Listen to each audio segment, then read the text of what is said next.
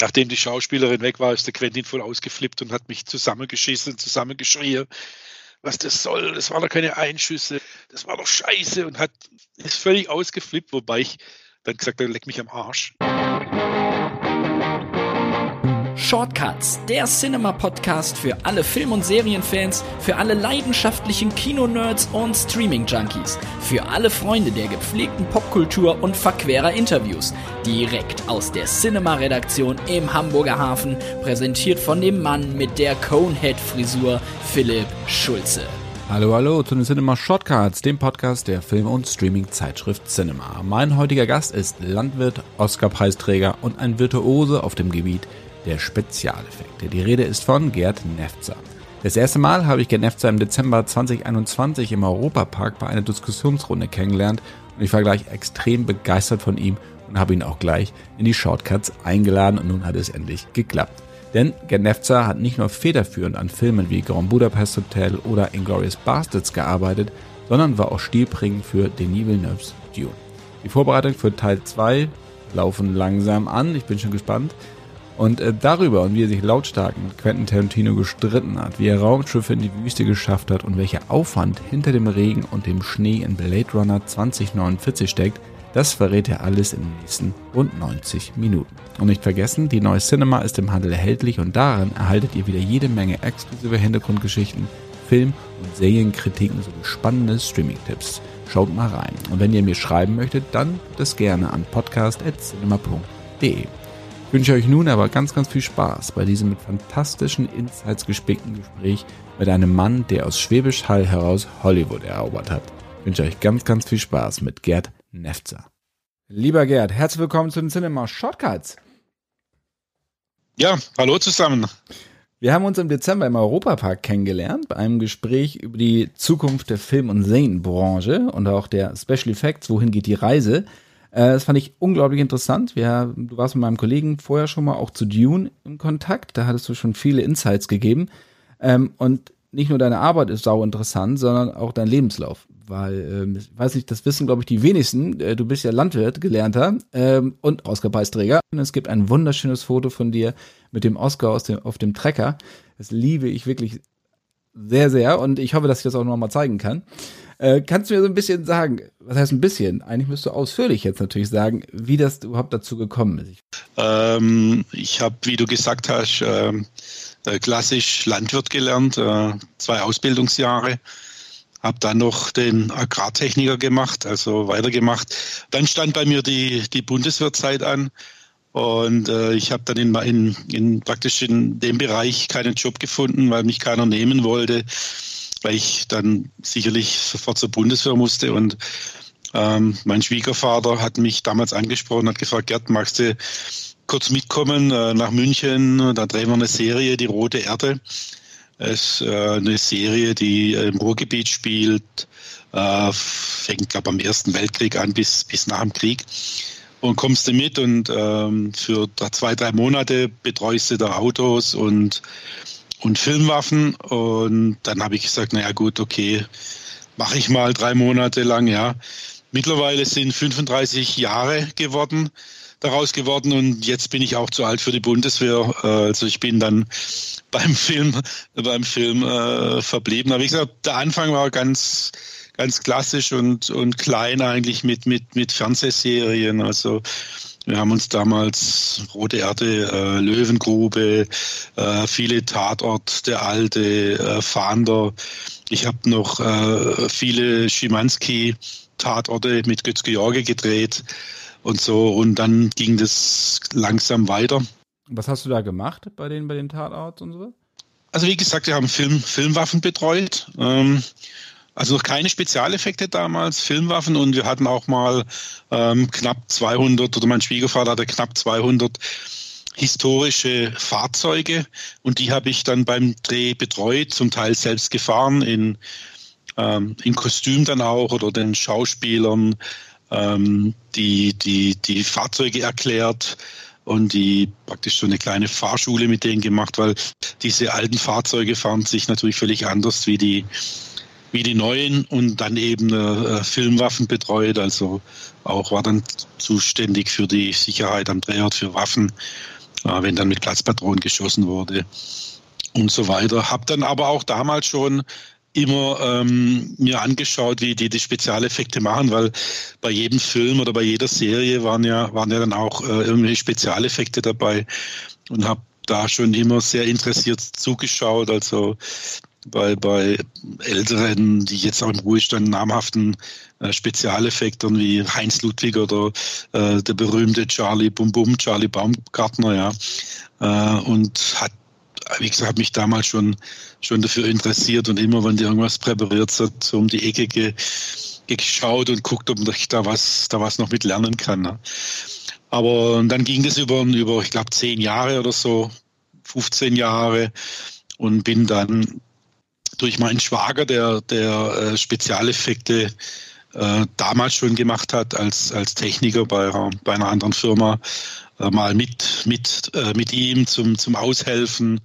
Habe dann auch äh, in Wien das erste Mal mit der, mit der Strauß-Dynastie mein erstes ähm, größeres Feuer ähm, äh, mitbetreut oder mitgeholfen. Ja, ich durfte da gelegt. damals noch gelegt, ja, ich durfte damals da noch die, die, die Gasschläuche und die, und die Stahlrohre schleppen und zusammenschrauben. Ja, und äh, äh, ja, und, und stand dann nicht äh, als Supervisor da, sondern wirklich von der, von der Pike auf gelernt. Ähm, ich kann heute noch die meisten Effekte äh, selbst machen, selber präparieren, äh, egal ob das Einschüsse sind, Regen und so weiter, weil ich, weil ich, wie gesagt, alles, alles selbst schon, schon gemacht habe, ne? von, von, ja, von Kindesbeinen kann man sagen, ja. Aber warst du immer schon so handwerklich auch, dass du früher auch immer in deiner an Werkbank oder Werkbank deines Vaters da schon immer am Rumfrickeln warst und Lösungen gefunden hast oder gesucht hast für irgendwie ja, Sachen, die man sich so selber zusammenbaut als Jugendlicher, als Kind? Ja, also handwerklich äh, bin ich dann auch ein bisschen vorbelastet. Mein Großvater und mein Onkel hatten eine, eine kleinere Schreinerei in einem kleinen Dorf und halt noch so eine, so eine äh, klassische Schreinerei, die von äh, Fenster, Möbelbau, Bodenlegen, äh, äh, Särge bauen und so weiter alles gemacht haben. Und äh, ja, ich meine, früher als Jugendlicher, da musste man handwerklich begabt sein, weil ich, wenn mein Fahrrad einen Platten hatte, dann, dann, dann sagte der Vater, hier ist das Fahrradflickzeug, mach's mal selbst, probier mal, versuch mal, ja. Und später habe ich dann auch immer als Ferienjob, äh, weil ich, weil ich nicht aus einer betagten Familie komme, immer mein eigenes Geld verdienen müssen, müssen. Also wenn ich eine Stereoanlage wollte, dann, dann musste ich einen Ferienjob machen. Ähm, oder eine, einen Mofa damals, äh, habe mich dann selber finanziert und bei jedem Job äh, lernt man auch irgendwas, ja. Und das meiste war dann halt eben eben handwerklich auf dem Bau. Äh, ich kann auch heute noch äh, Parkettboden legen und Parkettboden abschleifen und und natürlich dann mit Schrauben, Schlüssel und äh, Schweißen. Also ich, ich sag mal, ich kann alles so, so ein bisschen äh, und das ist sehr hilfreich. Aber deine Frau schlägt die Hände über den Kopf zusammen, wenn du sagst, ich verlege jetzt mal eben Parkett hier. nee, nee, nee, nee, das, das äh, ist kein Problem. Be bekomme ich noch hin und ja, habe es auch jetzt vor kurzem wieder für einen Freund gemacht, der bei mir arbeitet. Und äh, war dann noch ganz stolz auf mich, weil ich es noch so prima hinbekommen habe, ja, obwohl ich letzte Mal einen Paketboden vor 25 Jahren in der Hand hatte. Ne? Aber ja, handwerklich denke ich, bin ich, äh, ja, bin ich etwas begabt, sagen wir es mal so. Unterscheidet dich das von auch vielen US-Kollegen, die vielleicht handwerklich, die das theoretisch können und wissen, wie Spezialeffekte genau funktionieren? Oder sind die alle ähm, genauso hemdsärmlich und äh, können das auch alles alleine eigentlich, ohne Einzelnen? Das weiß ich nicht immer, aber ich glaube nicht. Also das unterscheidet uns oder mich mit Sicherheit von den, von den Kollegen in Amerika und auch, wie gesagt, weil ich wirklich von, von, das von der Pike auf ähm, gelernt habe, Spezialeffekte, das Filmgeschäft an sich, wie man sich an Drehort verhält und so weiter und so fort. Das ist ja, das sind ja ganz spezielle Regeln. Und das ähm, unterscheidet uns, also uns als Firma und, und mich als Supervisor, mit Sicherheit von vielen, ich möchte nicht sagen von allen, aber von vielen Kollegen weltweit, ja äh, dass ich einfach ja aus dem, aus dem Handwerk komme und dann bin ich auch, was man sicherlich hört, gebürtiger Schwabe und äh, schaut mir halt sehr aufs Geld, was viele Kollegen dann, dann nicht so machen.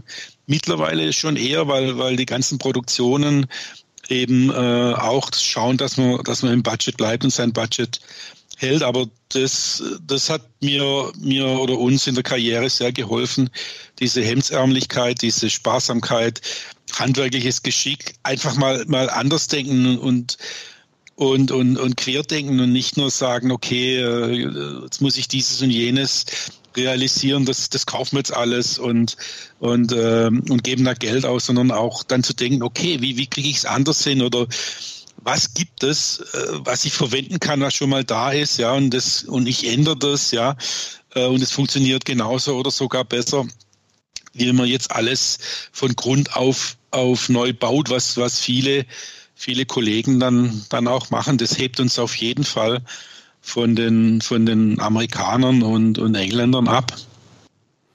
Aber es ist ja auch so, man kann ja auch nicht alles kaufen. Also das ist ja zum Glück auch, wenn man bestimmte Stimmung erzeugen will, der Regisseur möchte bestimmte Szenerie erschaffen. Äh, es gibt ja Sachen, die man nicht kaufen kann, die man nur mit Erfindungsreichtum äh, eigentlich realisieren kann.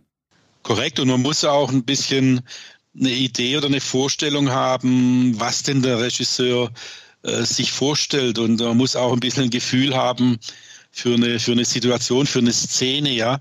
Ähm, was für ein Effekt passt jetzt zu der Szene, ja. Und es ist natürlich ein, ein Riesenunterschied, ob ich jetzt, äh, sage ich mal, ich muss jetzt nur eine Atmosphäre machen, dann sieht er natürlich ähm, in einer Szene, in einem Mittelalterfilm auf dem Schlachtfeld von damals natürlich ganz anders aus, wie wenn ich jetzt im Weltraum ähm, oder Einschlä Einschläge von, von Raketen und sowas mache, ja, da muss man einfach ein Gespür für haben und einen Blick und ein Gefühl. Das ist, das ist ganz wichtig, dass man immer die, die, die, die Story bedient, ja, so gut es geht oder so gut man sich e-, eben vorstellt. Ne? Das ist, das ist wichtig.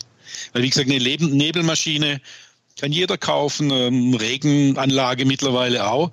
Aber das richtig umzusetzen, dann vielleicht auch mal den Kameramann zu beraten, wo setzt jetzt dein Licht hin, dass es besonders gut wirkt, oder, oder mal zu sagen, okay, wir machen hier ein bisschen weniger, ja, damit man äh, die Darsteller oder die, die Landschaft besser sieht äh, und so weiter. Das sind, das sind, das sind so die Feinheiten, die, die auch dazu zugehören oder die ganz wichtig sind. Ne? Ich kann die tollsten Maschinen haben und in den Bereich ähm, investieren aber wenn ich keinen Blick oder kein Gefühl oder keine Erfahrung damit hat, habe, dann, dann, dann nützt es einfach nichts. Und es ist ja auch nicht, nicht so wie in der Disco oder so, dass man da einfach Nebel reinbläst und gut ist. Ne?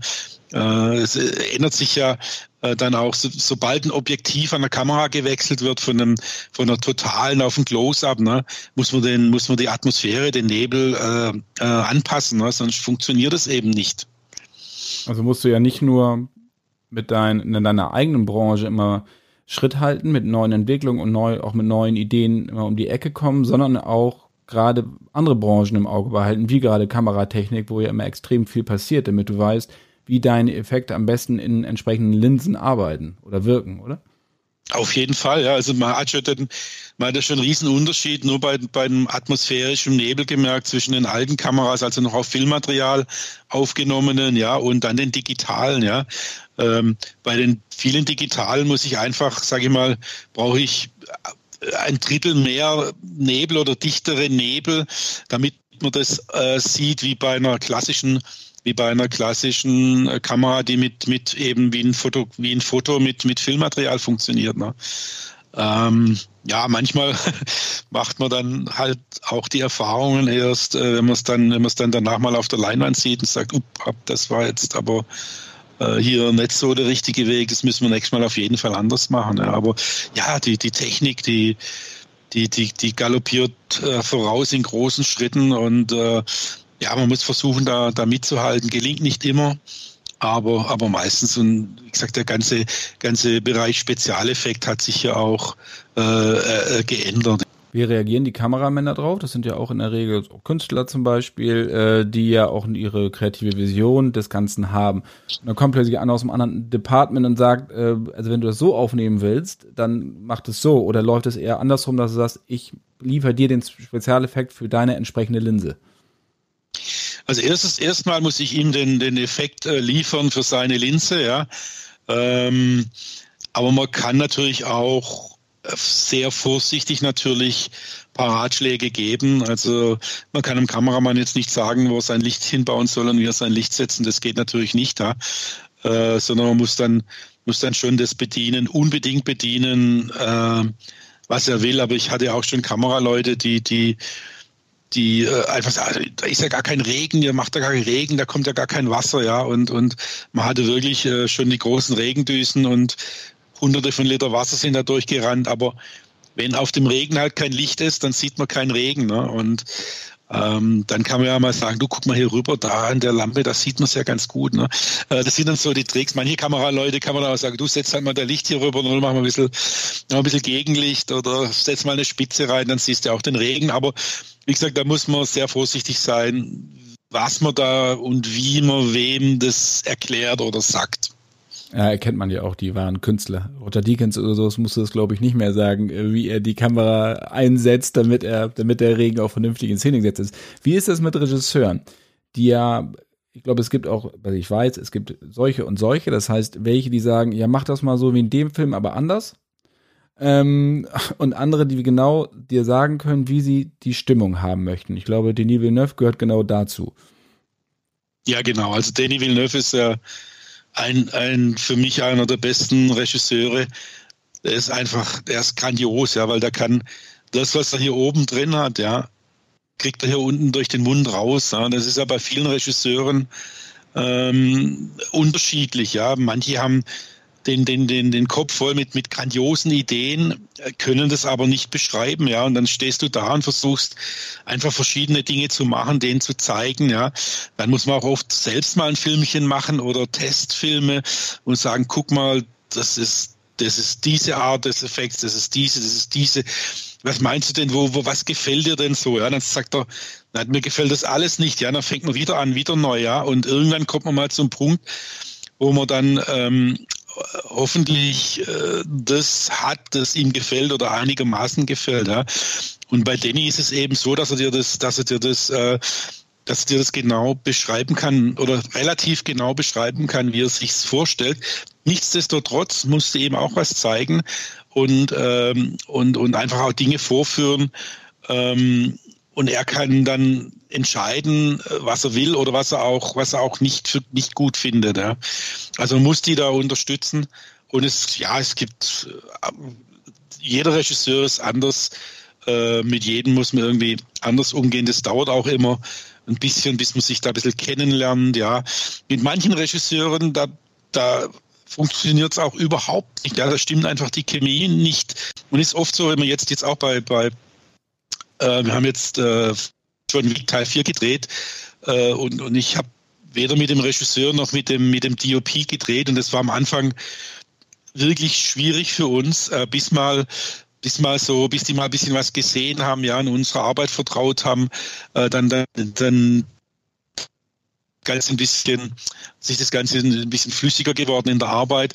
Weil wenn du einfach, du stehst für zwei Leuten und du, und, und du weißt eigentlich nicht genau, was sie wollen. Ja, da gibt es zwar ein Drehbuch, ähm, da sagt der eine Regisseur, okay, das Drehbuch ist die Bibel, wir machen alles ganz genau, was da drin steht. Und der andere Regisseur sagt, naja, das ist eine grobe Idee, ja, wie, wie denn die Story oder wie denn das aussehen soll. Ähm, ich hätte es dann gern aber so oder so oder ähm, du schlag mir mal, schlag mir mal was vor. Ähm, ähm, zeig mir mal ein paar Sachen, dann, dann, dann, dann kann ich es mir aussuchen. Also ja, das ist immer wieder eine der größten Herausforderungen, so mal äh, ein, ein, ein Vertrauensverhältnis zwischen Regie und DOP, Production Designer und, und, und uns dann, dann herzustellen. Ja, erstmal, wenn man noch nie zusammengearbeitet hat, dann, dann, dann, dann sind die schon misstrauisch. Ich meine, jetzt die letzten fünf Jahre ist es viel, viel besser geworden, aber am Anfang, wo die ersten paar Male mit, mit Amerikanern oder Engländern oder größeren,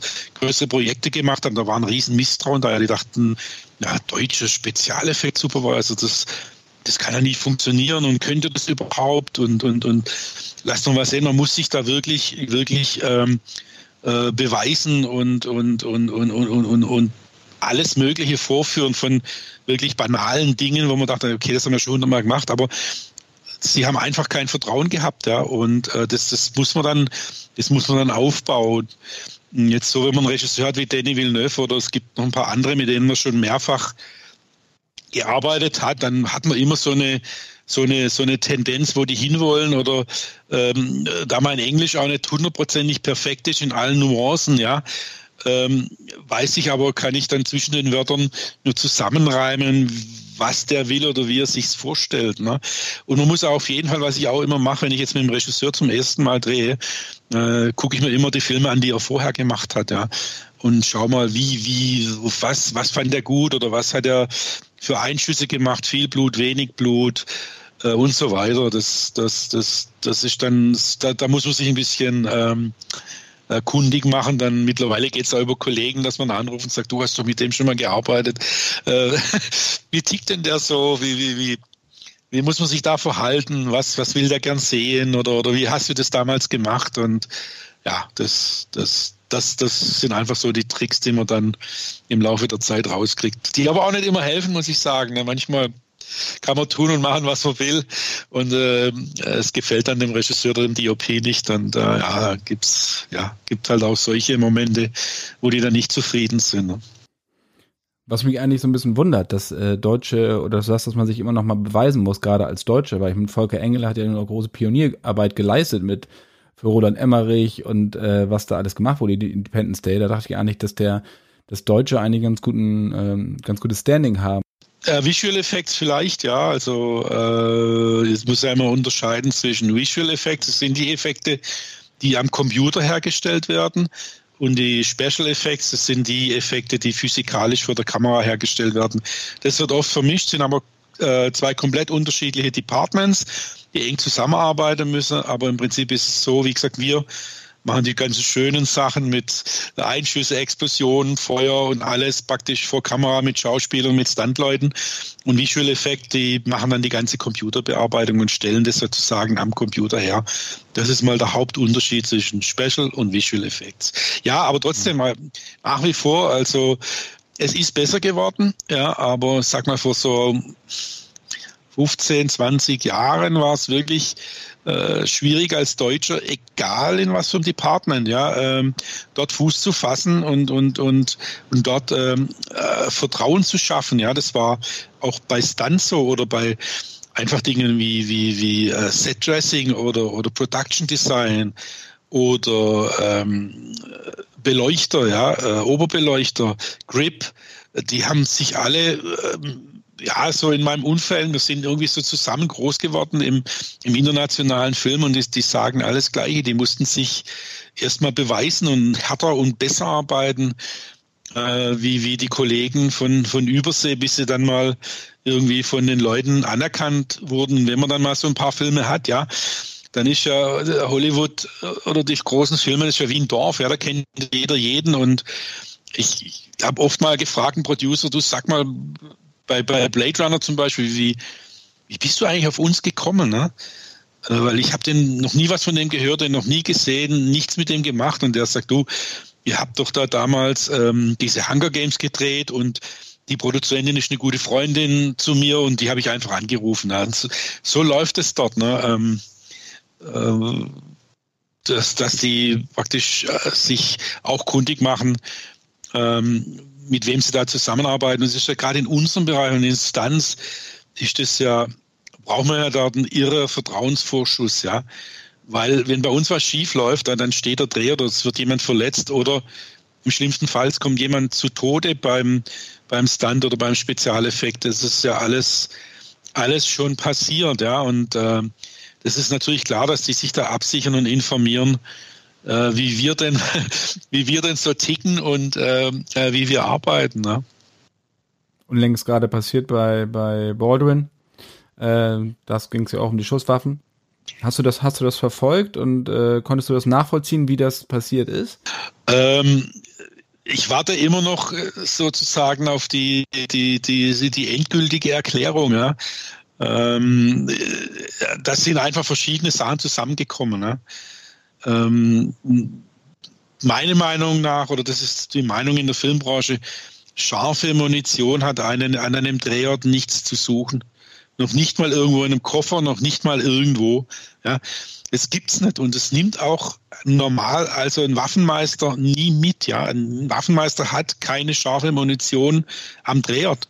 Viele haben auch noch nicht mal scharfe Munition zu Hause, weil wir schießen ja nur mit Platzpatronen und ich sag mal, die meisten Waffen sind so umgebaut, da kannst du gar nicht mit scharf schießen, da kann gar nichts rausfliegen, ja, weil die Läufe einfach verengt sind. Aber da wurde ja wieder ein ein Riesendrama draus gemacht, ja. Das war ja ein Wahnsinn, ja. Ähm, äh, obwohl ich sagen muss, der, der, letzte, der letzte Unfall mit, mit, mit Waffen, mit Filmwaffen an einem Drehort war Brandon Lee und das ist jetzt, glaube ich, 20 Jahre her. Ja, und seitdem ist nie was passiert, ja, nie. Äh, und was dort genau passiert ist, wie gesagt, ich, ich weiß es nicht genau, ich kann mir es nur vorstellen, aber das sind einfach verschiedene Sachen, äh, völlig, völlig daneben gegangen. Ähm, ich ich würde mal behaupten, sowas kann eigentlich hier in Deutschland eigentlich fast nicht passieren, ja, weil wie gesagt, wir haben andere Waffengesetze. Bei uns müssen die Waffen, äh, die meisten Waffen alle umgebaut sein, damit man nicht mehr scharf mit schießen kann. Ja. Also bei manchen Waffen kriege ich gar keine scharfe Patrone rein. Ne? Und ähm, ja, aber wie gesagt, das, das ist halt, als der Herr Baldwin war, ähm, das, wird, das wird halt dermaßen von der Presse und von den Medien aufgepauscht, ja. Äh, schau mal, wie viel, wie viel Arbeitsunfälle, tödliche Arbeitsunfälle es gibt, ja. Und wenn man sieht, mit Waffen seit 20 Jahren wieder einer schlimm genug, ja, gar keine Frage. Und da, das geht durch, das geht weltweit durch die ganze Presse überall, ja. Und, und in anderen Fabriken und, und, und, und äh, oder bei der Polizei oder bei der Feuerwehr oder in sonstigen Berufen passieren auch Unfälle, da hört man nichts von. Ne? Ähm, wie gesagt, da haben sich dann halt die Medien drauf gestürzt und, ähm, und haben das breitgetreten. Was ja auch irgendwo dann, dann gut ist, ja, man muss sich dann auch hinterfragen, hat man das letzte gemacht an Sicherheit, was kann man verbessern? Auf jeden Fall, ja wie können wir uns, wie können wir uns, wie können wir das ändern? Aber bei allen Filmen, wo, wo ich bis jetzt dabei war, ja, da, da, da, da wird nicht, da gibt es keine scharfe Munition am Dreh. Und die Waffen, jede Waffe oder automatische Waffe, äh, die mit Platzpatronen beschossen wird, ist umgebaut, ja. Die ist im Lauf verengt, da geht gar kein Geschoss durch, ja. Oder auf dem Kameramann Kameramann zielen ohne, ohne Makulon und Schutzscheibe und wenn es noch hundertmal mit Platzpatronen ist, das gibt es eigentlich nicht mehr in einem internationalen Film. Ja. Das ist, das ist, das ist ein Unding. Ja. Aber wir hatten jetzt auch beim anderen Film einen amerikanischen Waffenmeister, der hat zwar, die hatten zwar noch mit Platzpatronen geschossen, aber die Läufe sind vollständig zu.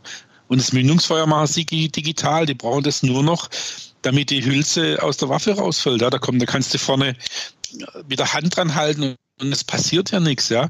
Man muss einfach, man muss einfach gucken, dass das, dass das sicher wird. Aber wir, wir haben auch schon, mein Gott, dann ist mal ein Stück von der Kulisse abgebrannt, ja. Äh, das, das, das, das wusste am nächsten Tag jeder, ja. Und das, das, das tragen sie ja heute noch nach. Und ähm, das kann einfach passieren, wenn man mit Feuer spielt und mit riesen Kulissen und, und alles muss immer größer und spektakulärer werden. Dann kann auch mal sowas schiefgehen. Es darf natürlich niemand verletzt werden, ja. Und dann und dann ist es okay, eine Kulisse kann man wieder aufbauen, ne? kein Problem. Äh, schlimm wird's dann erst eben, wenn jemand, wenn jemand verletzt wird. Das ist, das ist, äh, das ist ein Problem. Nee, weil ich, ich wollte es jetzt nicht auf das, auf die, auf die Baldwin-Geschichte beziehen, sondern allgemein auf unsere Arbeit beziehen. Wenn dir mal irgendwas nicht, nicht funktioniert, ja, ein Einschuss geht nicht los oder eine Explosion ist eben viel zu klein, dann weiß es sofort jeder und es wird durch den Kakao gezogen. Aber hast du vorher schon tausend äh, super tolle Explosion gemacht hast, das sagt dann keiner. Und du triffst dann auch immer wieder Andrea, die Leute sagen, ja Gerd, weißt du noch damals mit diesem mit diesem Raumschiff, wo man da drin stand, das hat so gewackelt, dass oben eine Plexiglasscheibe rausgefallen ist. Ja. Das kriegt man dann immer wieder aufs, aufs, aufs Brot geschmiert. Ne. Aber wie, wie ich vorhin schon sagte. Bei welchem Raumschiff war das? Das war bei Dune. es war, ja, das hat sich jetzt, hört sich jetzt dramatischer an, wie es war, ne? Äh, aber trotzdem, das sind äh, ja auch die Schauspieler, also die, oh, die kommen dann und sagen dann, Schatz, ah Gerd, ich weiß noch, wo du sonst da durchgeschüttelt hast, wo hier die Scheibe runtergefallen ist. Ne? Äh, das, das kriegt man dann schon immer zu hören.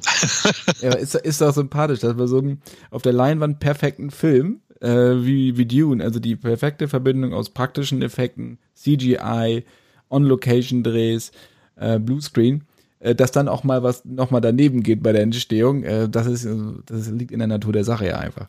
Ja, natürlich. Du, du arbeitest mit, mit Technik, mit viel Technik. Das sind hochkomplexe Abläufe, das ist, es ist hochmoderne Technik. Das äh, ist ein Timing, der manchmal im, im halben Sekundenbereich das Timing stimmen muss. Ja, Da kann mal was, äh, das Timing daneben liegen. Ne? Also, also der Regisseur schreit so, jetzt machen wir eine Bombe und schreit Bumm und dann irgendwie eine halbe Minute später fängt das Raumschiff an zu wackeln. Ja, und jeder, ja, beim ersten, zweiten Mal wird es dann noch mit Humor genommen. Ja, da lacht jeder drüber und dann korrigiert man es, dann ist auch wieder gut. Aber klar, solche Sachen sind normal, die passieren auch. Liest du vor jedem Dreh die ganzen Drehbücher oder nur die Szenen, die für dich relevant sind? Nein, die ganzen Bücher, also immer mehrfach. Und man muss ja auch wissen, ähm, wie gesagt, was man bedient, wie die, wie die Geschichte dahinter ist, wenn was passiert ist. Äh, nee, aber da liest man auf jeden Fall die Bücher, macht seine Auszüge, also macht einen Breakdown, wo man dann praktisch aus dem Drehbuch jede Szene äh, rausschreibt, äh, wo, wo ein Effekt drin ist oder wo man denkt, dass es ein, dass es ein Spezialeffekt sein könnte. Äh, das, das, das schreibt man dann raus und, und äh, legt es dem Regieassistenten vor und dann geht man das mehrfach durch und sagt dann auch, okay, ähm, bei, bei diesem, ja, bei diesem äh, Bombenangriff bei Dune zum Beispiel, ja, okay, wir machen das äh, am Drehort, ja, also die, diese Explosion machen wir, macht ihr, also Spe Special Effects, mir und die andere sind so groß, da macht man nur einen ganz kleinen Teil davon, ein Visual Effekt vergrößert das dann, oder die, die ganzen riesigen Raumschiffe, ja, die werden dann komplett digital gemacht oder man hat dann von einem riesigen Raumschiff nur, nur die Rampe und die Tür und alles drumherum wird, wird digital gemacht. Es wird dann wirklich Szene für Szene und Effekt für Effekt explizit durchgegangen, wie man, wie man das dann umsetzt, ja, wie man das dann macht, dann kommt da oft so der Zeitfaktor, wo es, wo, wo dann auch ein Regisseur sagt, ja, okay, nee, ich habe nicht die Zeit jetzt hier 500 Einschüsse äh, zu machen und zu warten und ähm, äh, wir machen hier zwei, drei Stück und, und der Rest wird dann digital gemacht oder man macht es jetzt einmal und die Wiederholungen, wenn man es muss, macht, wird dann, wird dann einfach digital gemacht. Ja, das, das hat sich, hat sich unheimlich verändert die letzten Jahre.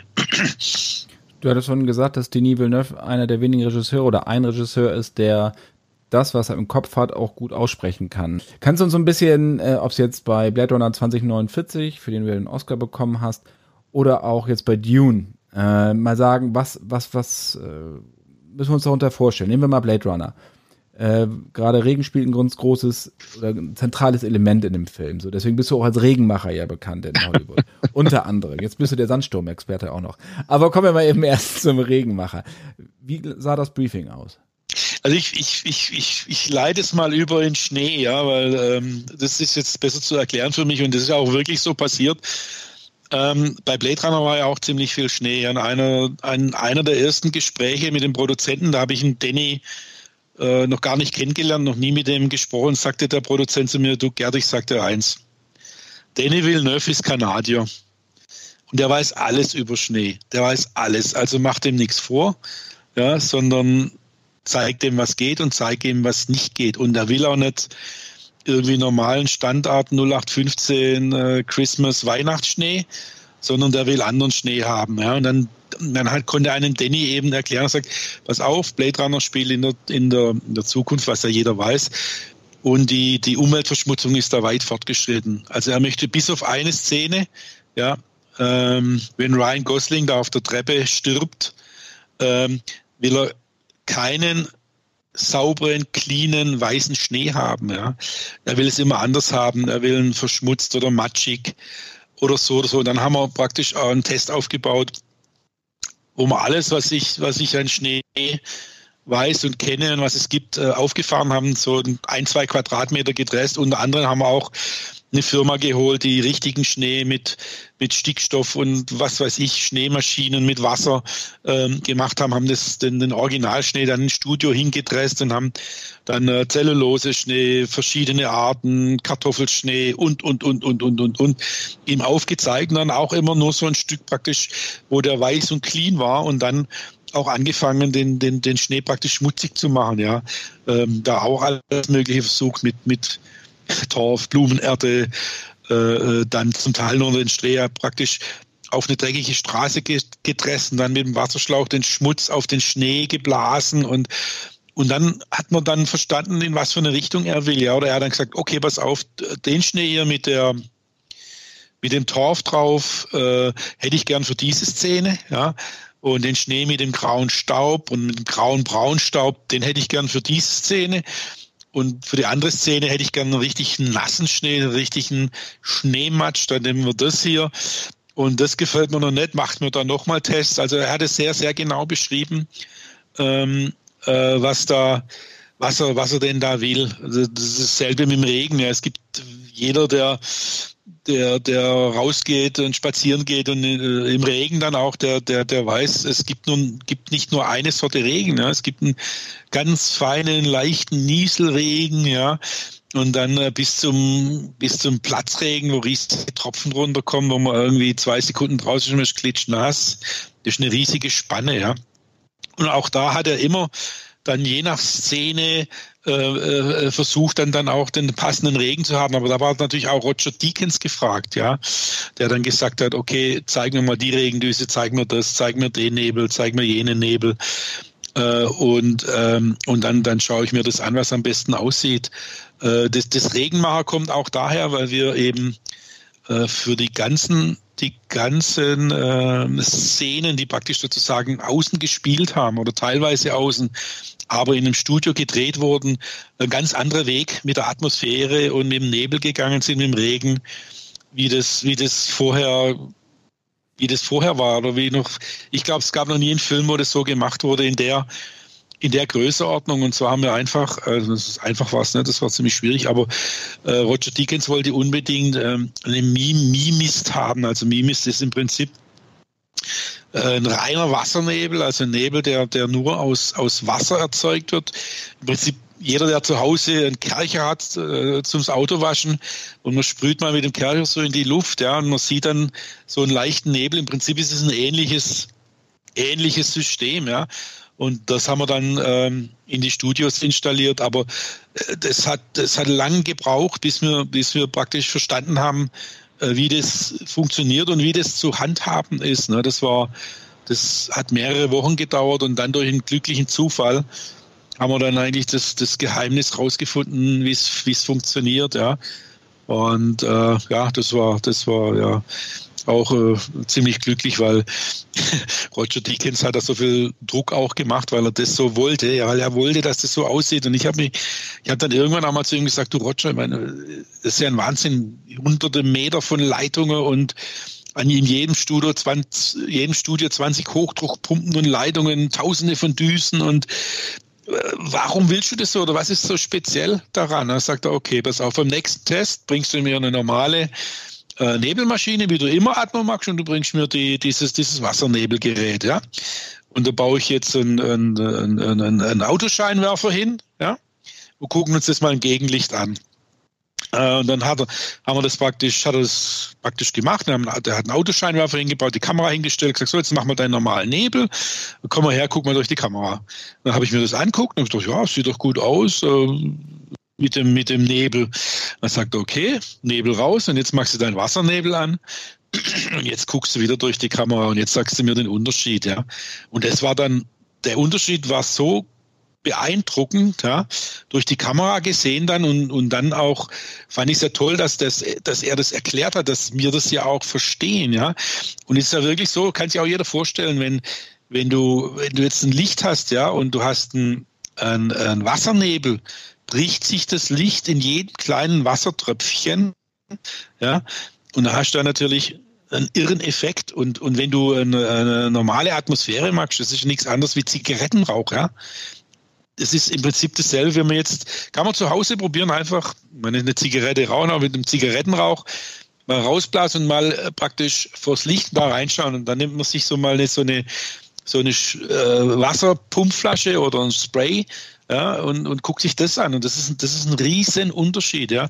Und, und, und ich hätte nie gedacht, dass das, dass das so grandios aussieht ähm, in dem Film. Also das, das muss man wirklich sagen, das, das hat mich schwer beeindruckt und ich war sehr, sehr dankbar, weil Roger Dickens auch dann das erklärt hat, ja, äh, warum das so ist. Und, und man hat es selbst gesehen, ja. Und, und ja, das war, das, war, das war ein irres Erlebnis, aber es war ein, man kann sich nicht vorstellen, was das für ein Aufwand war. Die Studios sind ja meistens, was weiß ich, 40 mal 60 Meter groß. Ja. Dann hat man oben an der Decke an die 800 bis 1000 Düsen gebaut, die man dann nicht einzeln, aber immer so gruppenweise regulieren musste, ja.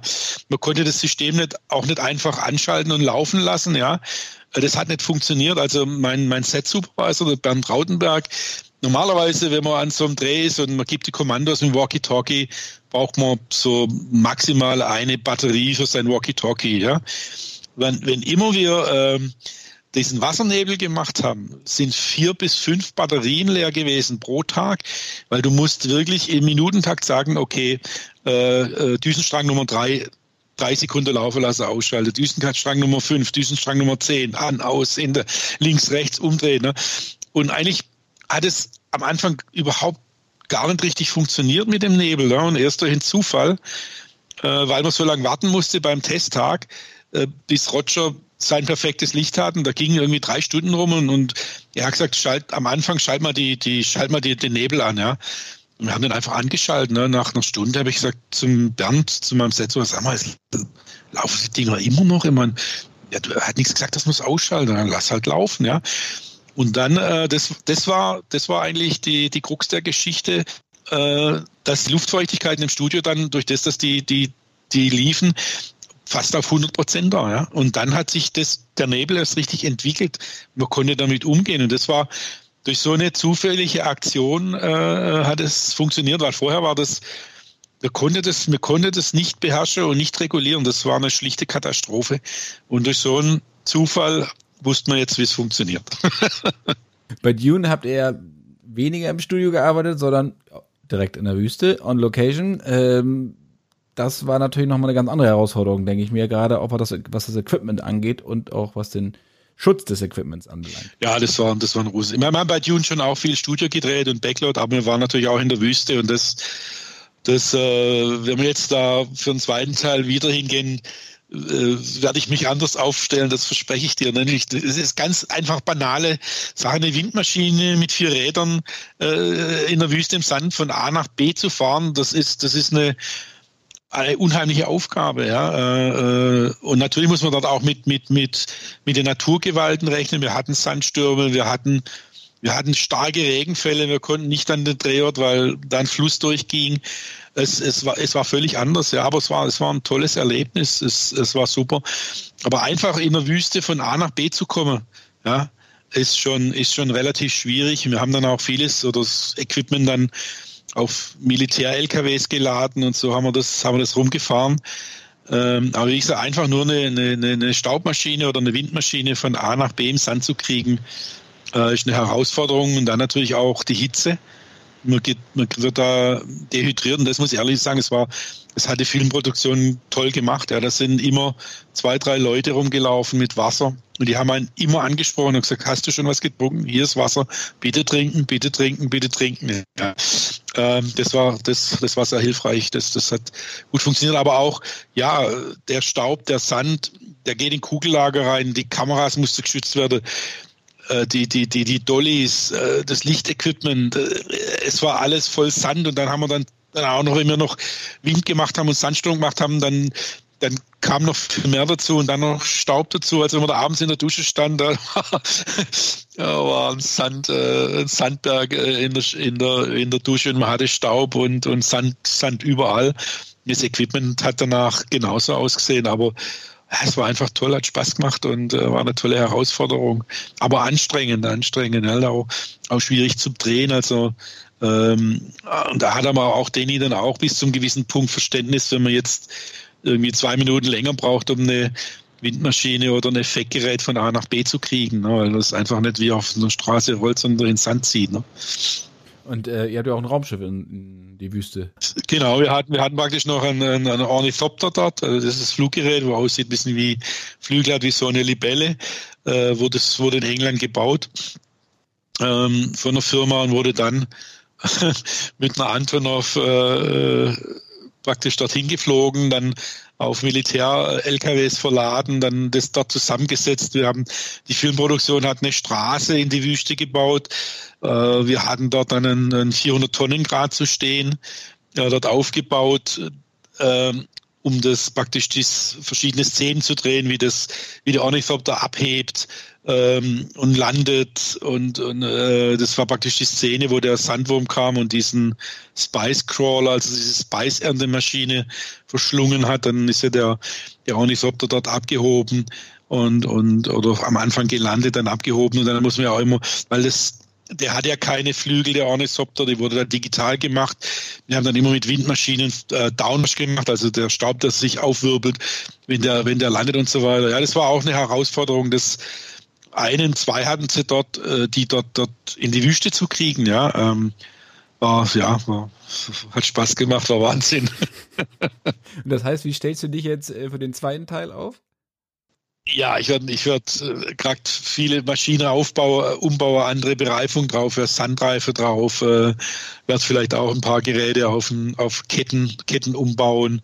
Und äh, auf jeden Fall mehrere äh, Windmaschinenpropeller mitnehmen, weil äh, die waren nach Sandstürmen, also wenn man zwei Tage Sandsturm gemacht hat, war der Propeller ziemlich angegriffen von der Windmaschine, weil das, das, das läuft da wie Schmirgelpapier und man kann die, egal wo man die hinstellt, die, die saugen immer Sand mit an und dann gehen die durch den Propeller. Äh, wir haben dann noch schnell irgendwelche nachorganisiert und so. Also das, das sind einfach Dinge, die man dann nicht weiß, ja, und, äh, und mittlerweile dann gelernt hat und, und, und weiß, wie mit umgehen. Ne? Und geregnet hat es ja auch nochmal ordentlich stark, ne? War ja auch nicht eingeplant. Nee, äh, zum Glück nur in der Vorbereitung, aber man konnte dann, also es ist wirklich irre, das war, äh, da war dann ein, ein, ein nicht fünf Meter breiter reißender Fluss äh, auf den Weg oder in der Wüste und man konnte den nicht, man konnte den nicht äh, überwinden, also man durfte da, man durfte da nicht hin. Und genauso Sandsturm. Also wir hatten zweimal Sandsturm, da einmal bei der Vorbereitung und einmal beim Drehen. Da musst du den Dreh unterbrechen, weil du, du siehst die Hand vor Augen nicht und du ja, man hat Sand überall. Das ist irre. Ja, man muss sich auch schützen gerade, ne? Gerade auch was die Augen angeht und so. Ähm, vor dem Mund hat man ja immer was, aber ihr habt ja doch sicherlich auch dementsprechende Brillen auf. Ja, wir hatten dann äh, äh, auch Spezialist, das wusste ich vorher schon, hatten jede Menge, jede Menge Staubmasken eingepackt und, und Schutzbrillen, auch speziell für die Wüste und so. Ah, das, das geht auch nicht ohne. Aber wie gesagt, wenn es mal, wenn mal ein richtiger Sandsturm ist, dann, dann nützt das auch nicht mehr viel. Da musste einfach weg. Aber die Produktion hat eine tolle, eine Zeltstadt aufgebaut und dann, dann ist man da eben rein und hat gewartet, bis der dann, dann vorbeizog. Das ging dann, ja, meistens so eine halbe Stunde oder Stunde und dann konnte man wieder, konnte man wieder zurück an die Arbeit. du hast gesagt, Dune 2 steht in den, in den Startlöchern. Wann geht das los mit dir? Wann musst du wieder los? Ähm, also Drehbeginn soll wohl irgendwann im, im, im Juli sein und ich denke mal so zwar so vier, fünf Monate vorher werden dann die ersten Besprechungen, äh, Drehbuch, äh, Budget, äh, Breakdowns und so weiter ähm, stattfinden. Also ich denke mal, ich vermute mal Ende Februar, März oder so wird es dann, wird's dann losgehen. Ich freue mich schon drauf. Also. Da musst du deine Kettenfahrzeuge dann äh, konzipieren und schon mal irgendwo baust du, baust du, aber musst du nach LA, um die Sachen dann zu bauen? Kannst du das alles aus Deutschland machen? Nee, der Film wird nicht in LA gedreht, er wird äh, in Europa gedreht, Europa und dann, dann wieder in, äh, in der Wüste, Jordanien, Abu Dhabi gedreht. Nee, nee, es ist, äh, die Produktion hat dann hier in Europa einen Standort wo dann alles sind, wo alle Büros sind, wo die Werkstätten sind, wo die Kostümwerkstätten, äh, Requisitenwerkstätten, wir, Stunts. Also man versucht die alle dann auf einem, auf einem Fleck zu halten, um die Arbeitswege und die Kommunikation, äh, dass, dass das eben einfach gut funktioniert.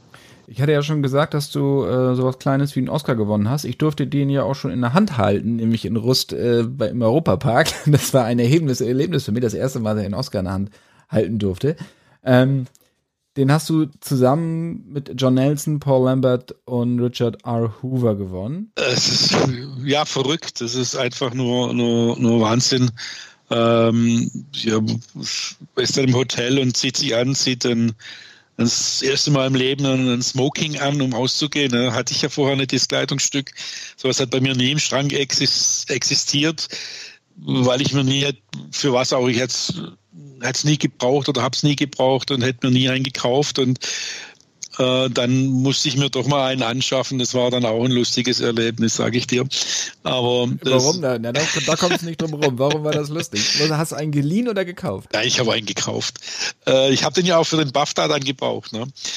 Und ja, ich bin dann nach Stuttgart gegangen, so Jeans und wie ich halt so bin, ne, Ärmel hochgekrempelt und und bin dann da rein. Meine Frau hat sich äh, gleichzeitig äh, zwei Kleidchen gekauft und äh, ich dachte, ich gehe mal da hoch in die Abteilung, wo es die, wo es die Smokings gibt, bin dann dahin. Dann kam dann ein, ein, äh, ein jüngerer Verkäufer, hat mich so von unten angeschaut und äh, irgendwann kam er dann mal weil nichts anderes los war, wo er hat mich gefragt, ob er mir helfen kann. Und dann habe ich gesagt, ich brauche ein, ein, ein Smoking. Ich sagte, ja, Sie brauchen so ein Taxido und ich, ja, ja.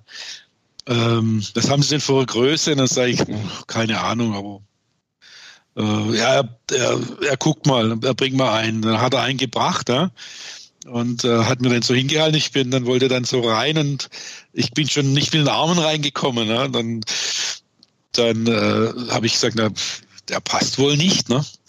Und der war dann auch so ungehalten und unfreundlich. Und der sagte, nö, der, der passt wohl nicht. Und dann sage ich, ja, und was machen wir jetzt? Ja, keine Ahnung. Sagte er, und dann sage ich, also, haben Sie kein größer oder kann man was bestellen? Oh, nö, nö. Und dann habe ich gesagt, wissen Sie was? Auf Wiedersehen und bin gegangen. Ne? Da würde ich gerne mal hingehen mit diesen Kleidungsstücken im Oscar in der Hand und würde ihm gerne Hallo sagen. Also auf jeden Fall, ich habe dann irgendwann einen gekriegt, kein Problem. Und äh, ja, eingepackt, Amerika und dann äh, wir sind jetzt schon ein paar Tage früher hin, aber der Tag ist dann halt furchtbar aufregend, man schläft äh, äh, nachts schlecht und dann gibt es ja alles auch genau organisiert, also von von, von dort, von der, von dem Studio Warner Brothers, die haben dann gesagt, okay, um, um weiß gar nicht, 14 Uhr oder 13.30 Uhr kommt euer Chauffeur mit der Limousine, holt euch ab, äh, bringt euch da hin, äh, bitte das und das mitnehmen. Dann führt man dahin, dann führt man aber wirklich, ich glaube, durch vier, vier Kontrollen, ähm, Polizei und ja, die, die, die Untersuchungsauto innen, außen, im Boden unten.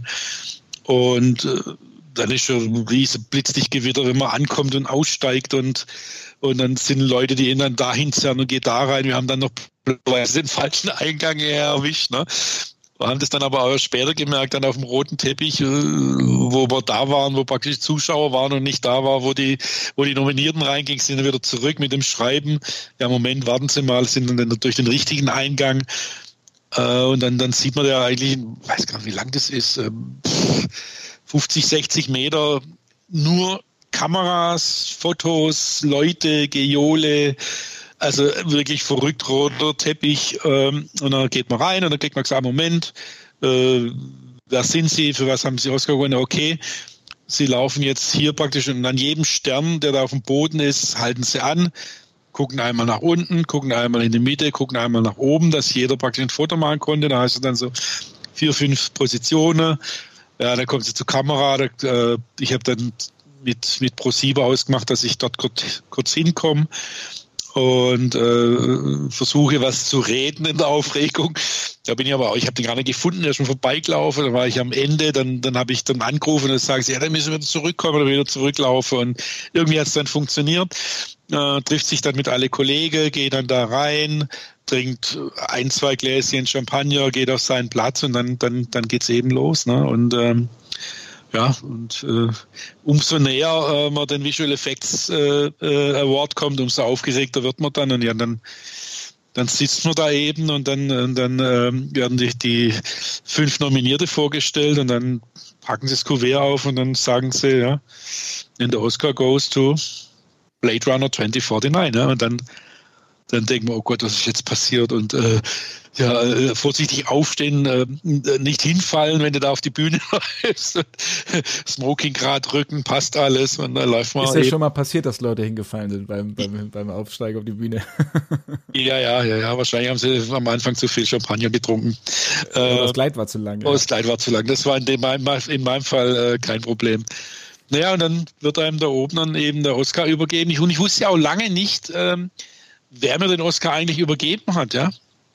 Ich habe ich dann irgendwann mal, weil ich dachte, jetzt muss ich doch mal schauen, wer, dies, wer dieser junge Bursche war, ja, weil, keine Ahnung. Und das war dann der Spider-Man, Tom Holland. äh, ja, und dann, ja, wenn man dann, das ist dann das eine mit dem Oscar. Am Anfang kriegt man genau gesagt, du hast, ihr habt nur genau so und so viel, ich glaube, eine Minute Zeit für die Dankesrede. Ne? Und bei uns war es ja so, dass und der John Nelson schon über eine Minute gesprochen hat, ja. Es war dann gar keine Zeit mehr da und es war also und dann hat man den Oscar, ja, und dann geht man hinter der Bühne und was sich da abspielt, das kann man sich überhaupt nicht vorstellen. Aber vorher ja. kommt ja schon, wenn einer zu lange redet, geht ja schon die Musik an, nach dem Motto, ja, jetzt ja. mal raus. Das wird man mit ja, ja, das komplimentiert. Also äh, nach John, äh, bei John Nelson ging schon fast die Musik an. Die drehen dann, dann den Ton ab und, und man muss raus. Ne? Und, und äh, die haben ja immer gesagt, also du musst unbedingt was Deutsches sagen, ja, du musst unbedingt was Deutsches sagen.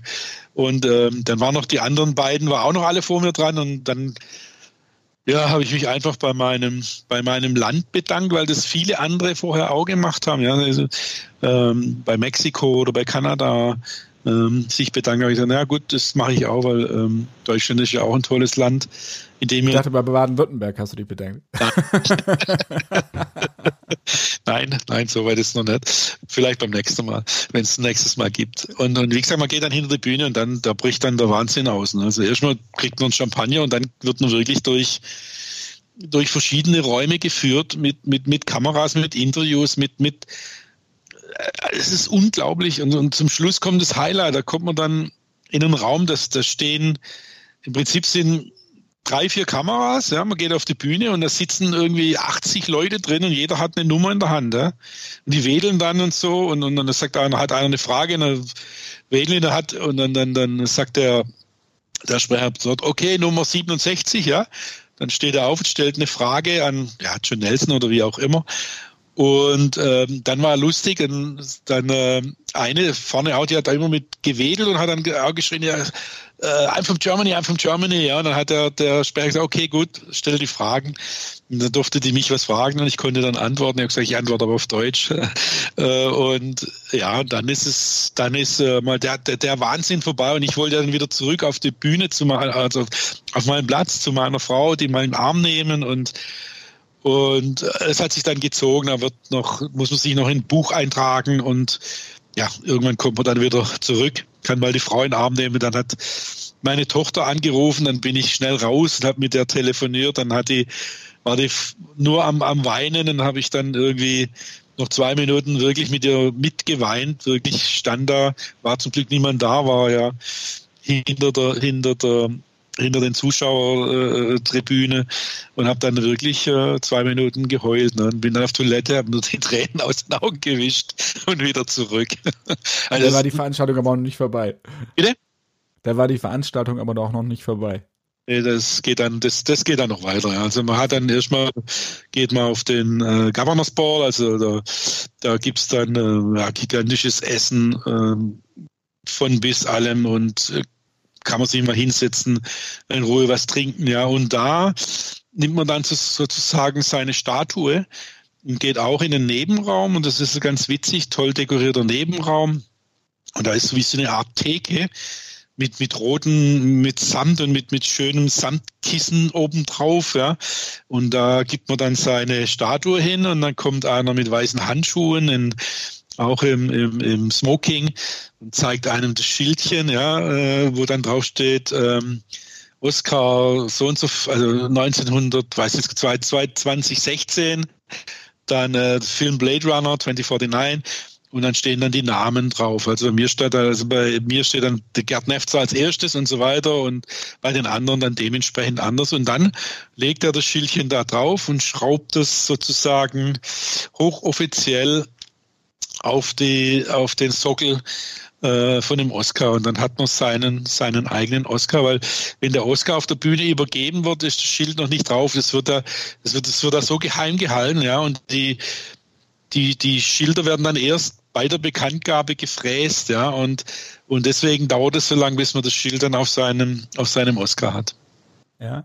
Ich war einmal bei der Oscar-Verleihung auch, ähm, als American Beauty gewonnen hatte. Da habe ich als Pressmanager, äh, Messenger hieß das nämlich gearbeitet. Das heißt, ich habe einfach Bilder von A nach B gekarrt. Also wenn der Fotograf die Bilder gemacht hat, habe ich die Filme genommen und bin nach Santa Monica gefahren zum Entwickeln und dann wieder zurück. Da war digitale Fotografie noch sehr in den Anfängen, da ging es noch auf richtig Film.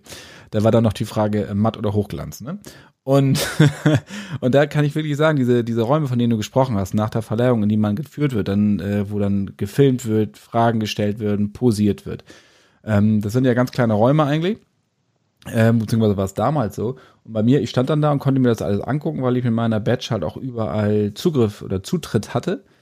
Ähm, und das war dann wirklich unglaublich, weil du nicht nur die Preisträger gesehen hast, sondern du stehst dann da und dann guckst du nach links, dann fotografiert einer sein Kind und dann denkst wer ist das denn? Und dann steht neben dir Spielberg, fotografiert seine Tochter, die er mitgebracht hat, um sich die Gewinner anzugucken. Weil der natürlich auch überall hingehen kann und dann denkst du, Gott, das ist hier wirklich gelebtes Hollywood, das ist wirklich ein Traum, der in Erfüllung geht für jeden Filmfan. Ja, also man trifft da Gott und die Welt und dann danach kommt man auch, also das hat man mir vorher mal gesagt, wenn du jeden Oscar gewinnen solltest, mit dem Oscar kommst du auf jede Party in Hollywood, ja. Und äh, ich habe das dann auch getestet, weil wir fuhren dann äh, zur Vanity Fair Party, das war so die erste, wo wir hin sind.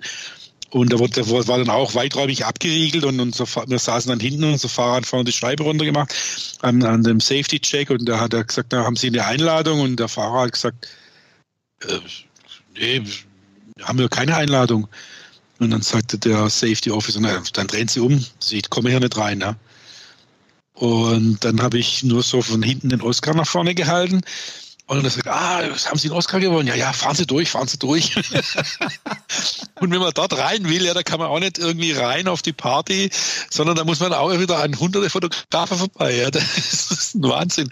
Und dann, ach, ich hätte noch auf die Party von, von Madonna gehen können, aber dann war es dann irgendwie, boah, ich weiß gar nicht, drei Uhr nachts, ja. Die, die Beine taten weh und am nächsten Tag musste ich ja zurückfliegen. Und ja, dann haben wir es dabei belassen. Das war ein irres Erlebnis. Und bis hin zum Flughafen und Flieger. Und meine Frau hatte dann auf dem Rückflug noch eine, eine brutale äh, Fischvergiftung oder Lebensmittelvergiftung. Also da sieht man dann auch, wie, wie, wie nah Freud und Leid beieinander liegen. Das war wirklich ein Horror. Ähm, der Heimflug, aber ja, hat alles gut überstanden und ja, witzige Geschichte. Also. Jetzt wird ja hoffentlich der nächste in Angriff genommen mit Jun. Die äh, ja, Nominierten sind ja noch nicht ganz raus. Das, aber, das, ja, ja, es sieht, sieht eigentlich ähm, ziemlich gut aus. Ne? Also, ähm, wobei man ja nie drinsteckt, was dann gewählt wird oder wer dann gewählt wird. Aber ich gehe mal davon aus, dass man, dass man auf jeden Fall eine Nominierung bekommen. In den in vielen amerikanischen ähm, Fachzeitschriften wird man da auch ganz hoch, ganz hoch gehandelt. Ne? Ähm, aber schauen wir mal. Auf jeden Fall weiß ich jetzt, wie es funktioniert, wenn es soweit kommt. Wie hast du den, den Hype um, um deine Person dann auch in Deutschland so wahrgenommen? Weil plötzlich kamen die Interviewanfragen, plötzlich stand zu neben äh, Ministerpräsident Winfried Kretschmann dann äh, von Baden-Württemberg, äh, auch etwas, was normalerweise wahrscheinlich dann nicht so zu deinem Alltag gehört. Ähm, wie bist du damit umgegangen? Es war einfach, es war einfach nur schön, ja. Also weil, weil jetzt nicht nur mit dem Ministerpräsidenten, auch so in, in der kleinen Stadt Schwäbisch Hall. Äh, gut, uns hat man schon gekannt irgendwie, aber nicht so richtig. Ja, aber was das wirklich das, das, das, das Tolle war, die Menschen haben sich alle mitgefreut, ja. Die, die waren alle irgendwie stolz auf mich oder mehr auf den Oscar wie auf mich und haben sich alle riesig gefreut und, und, und, und kamen alle her und haben gratuliert und haben gesagt, Mensch, toll und, und, und super und, und das, das, das war, das war wirklich, wirklich ein ganz, ganz tolles Erlebnis und ähm, es öffnet schon einige, einige Türchen auch in die Politik oder äh, in die Wirtschaft. Ähm, das, das muss man schon sagen. Man findet dann Gehör ähm, bei, bei Politikern auch mal und kann sich, kann sich ein bisschen äußern, was, einem so in der Filmindustrie oder an den Förderungen oder so, was man nicht so gut findet und man wird, man wird, es wird einem zugehört, ja, oder man, man wird wenigstens auch mal empfangen, ja. Äh, das, das ist, das ist schon eine, schon eine, eine tolle Sache.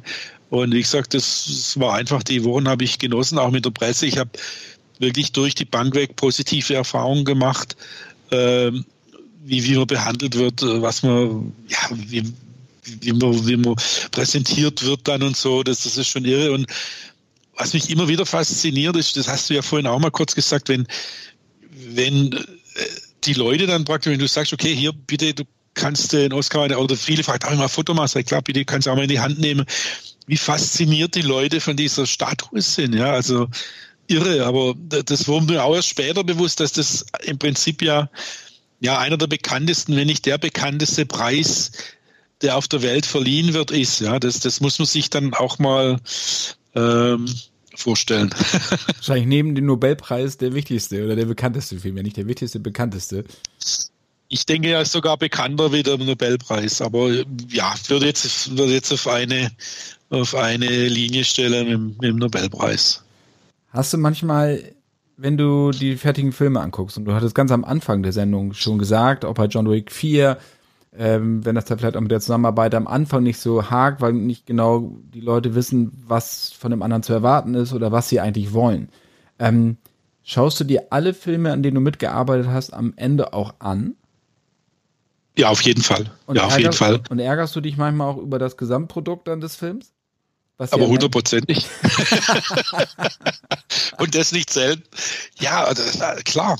Also ich, ich, ich, kann ja jetzt ein paar Filme nennen, wo ich, wo ich, wo ich wirklich dann aus dem Kino bin und, und, und dann auch mit meiner eigenen Arbeit bei dem Film nicht zufrieden war. Und auch mit dem ganzen Film, wo ich dachte, was ist das für eine gequirlte Kacke, auf gut Deutsch gesagt, ja, wo da, was sie aus dem Film gemacht haben. Und dann auch, man muss ja auch selbstkritisch sein und muss auch sagen, okay, die Effekte haben einfach nicht gut ausgeschaut, ja. Äh, woran es auch immer lag, ja. Äh, an der Zeit, am Geld, am, äh, am Umsetzen, an Kamera, an Regie. An, an, meistens ist das so ein, so ein Gemeinschaftsding.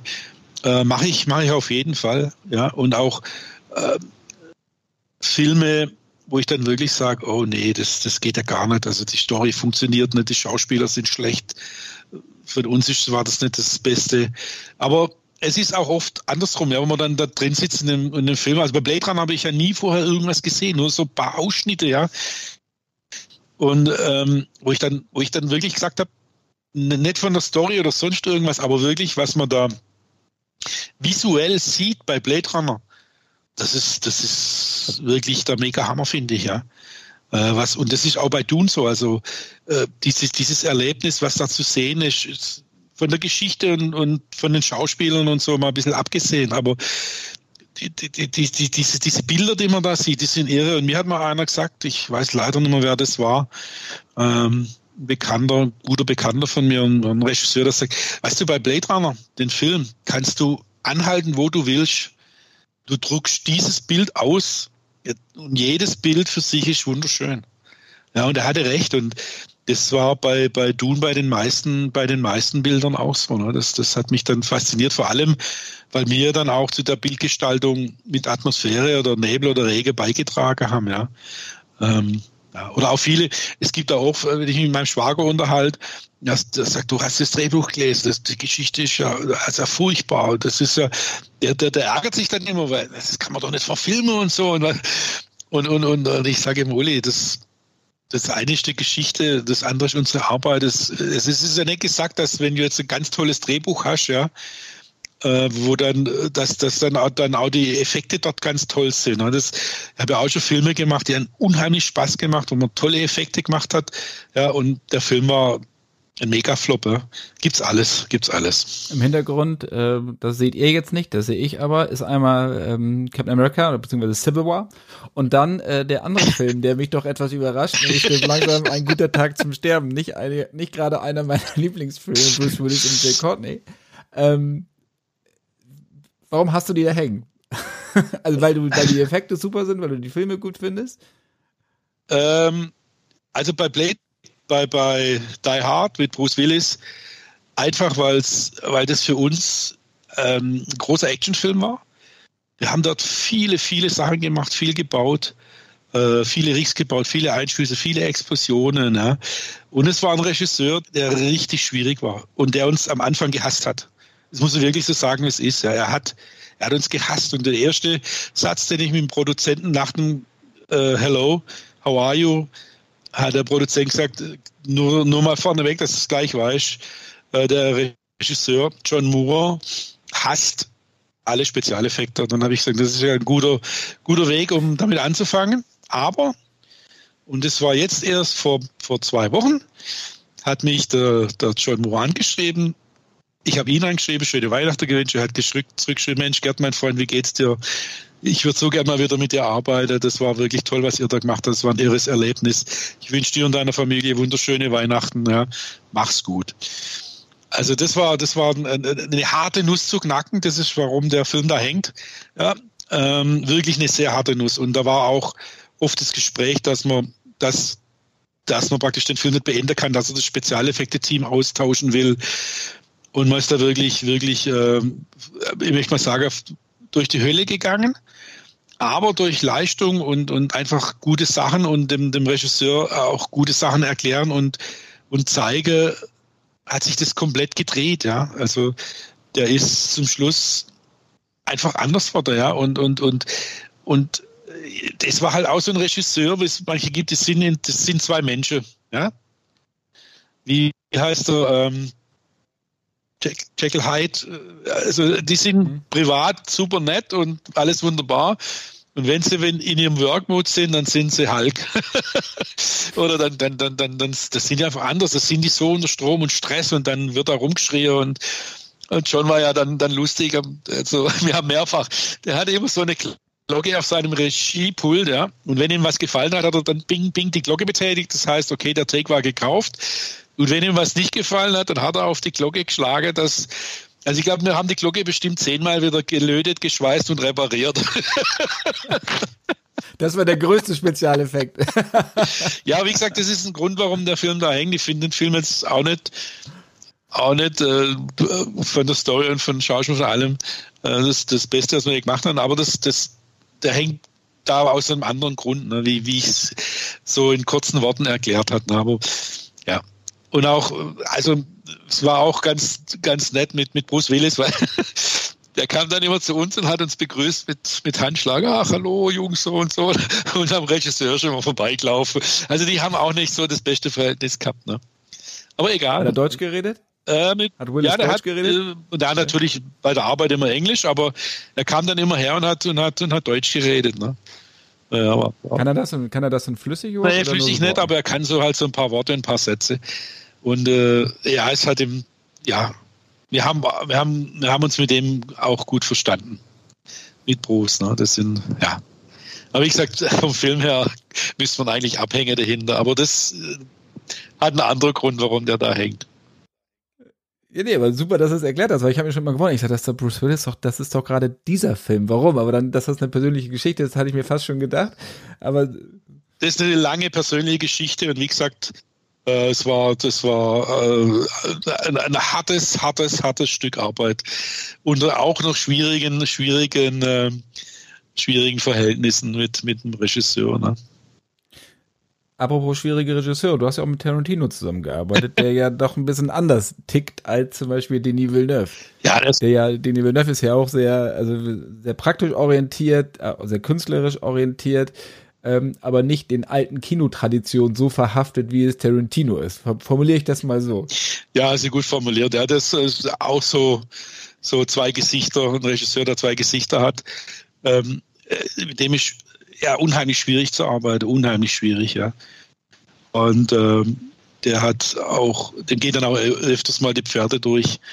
Ähm, aber ich finde, er macht tolle Filme und ich muss sagen, wenn man ihn bei der Arbeit beobachtet mit Schauspieler, ja, der holt das Letzte aus dem Schauspieler raus, ja, der, der, ich will nicht sagen, der quetscht den aus schauspielerisch, aber so in die Richtung geht es. Der, sagen wir mal so, der, der, der motiviert die Schauspieler so toll und erklärt da auch so toll, ja, wie die jetzt was spielen sollen und was sie jetzt betonen müssen und so weiter und so fort. Das, das ist wirklich, da ist in dem Bereich gehört er sicherlich äh, zu einem der, der, der besten in, in, in Hollywood in anderen Bereichen nicht, aber das sei mal, das sei mal dahingestellt. Das hat man auch gesehen, was der aus dem, was der aus dem Christoph Walz äh, rausgeholt hat. Ja, dann durch durch Inglorious Bastards äh, zum zum Oscar-Gewinner und Hollywood-Star wurde. Ne? Das das und das ist schon, das war schon äh, die Arbeit auch von von Quentin. Aber ja, das war jetzt zum Beispiel auch so, ein Film, wo dann auch sehr schwierig war zu, zum Arbeiten, aber auch schon von oben runter, ja, von also die Produzenten waren schwierig, das ganze Projekt war schwierig und dann kam noch ein schwieriger Regisseur obendrauf. Deswegen hängt er jetzt auch nicht da. Ja, nee, aber warum schwierig? Weil ich weiß, du hast ja in Glorious Bastards, hast du gerade erwähnt, Christoph Walz.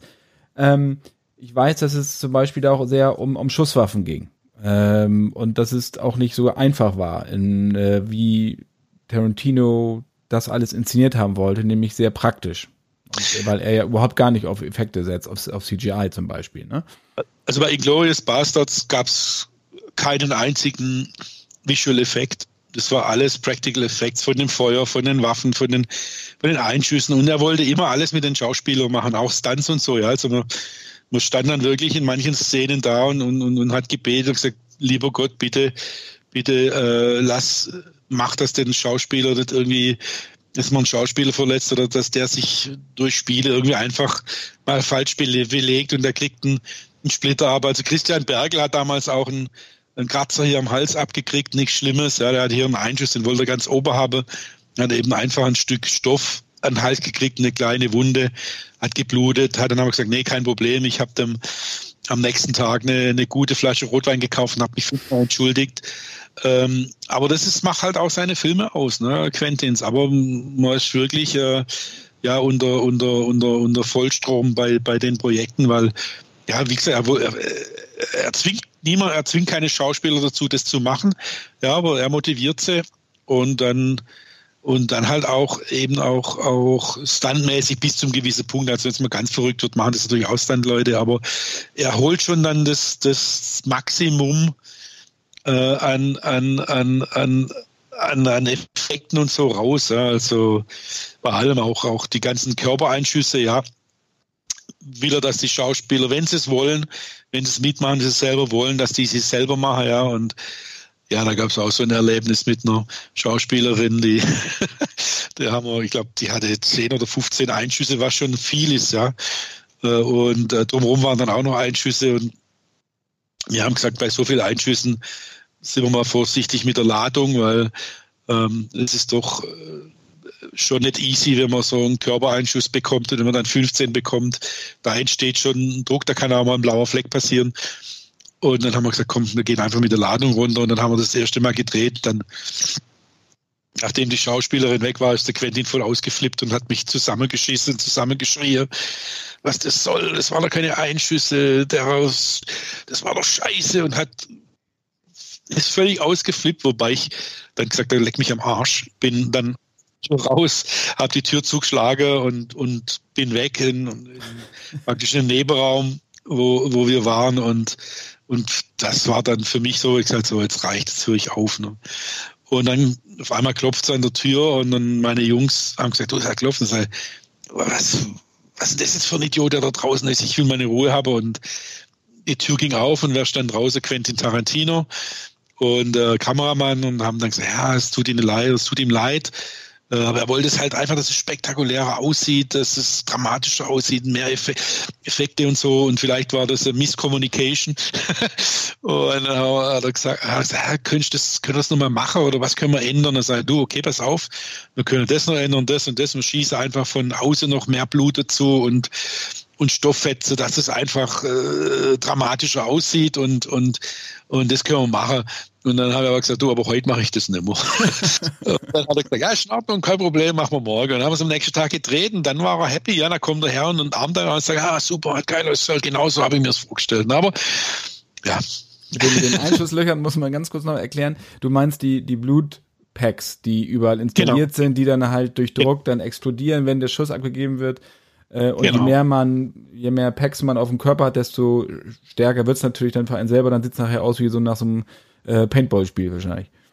So im Prinzip ist es eine, eine Schutzplatte, darauf ist eine kleine pyrotechnische Ladung, Blutbeutel und der durchschießt dann sozusagen den Stoff und das Blut spritzt raus. Ja. Und im Prinzip kann man sich vorstellen, wenn man jetzt einen Einschuss richtig präpariert und das sitzt richtig, wie wenn man sich so auf den Arm kräftig auf den Arm snippt, so spürt man das, ja.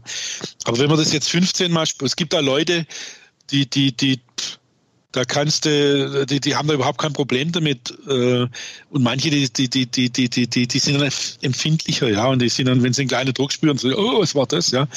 Also die Schauspielerin war dann auch tough, ne? das weiß man ja auch immer vorher nie, wie reagiert die Dame. Ne? Und dann, wie gesagt, hat man das nochmal gemacht, nochmal stärker gemacht und hat es ein bisschen mehr geschützt und es war alles gut, kein Problem. Und er war zufrieden und, und alles war und, und alles war schön. Ich meine die, äh, die blauen Flecke, denen außer wenn man ähm, mit dem Training ja, Paintball gespielt hat. Das kann vor allem passiert das, wenn jetzt zum Beispiel das Kostüm nicht in an, anliegt, ja, und das ist so ein, die bückt sich zum Beispiel in dem Moment ein bisschen, ja. Das Kostüm geht ein Stück vom Körper weg und der Einschuss kann dann Schwung holen und schlägt zurück. Dann kann es einen blauer Fleck geben, ja. Äh, aber auch da gibt es die meisten Schauspieler, äh, sagen dann nichts, du ist in Ordnung, das, ich wollte das, ich habe das gemacht. Das kann passieren. Ein blauer Fleck ist ja jetzt auch kein Weltuntergang.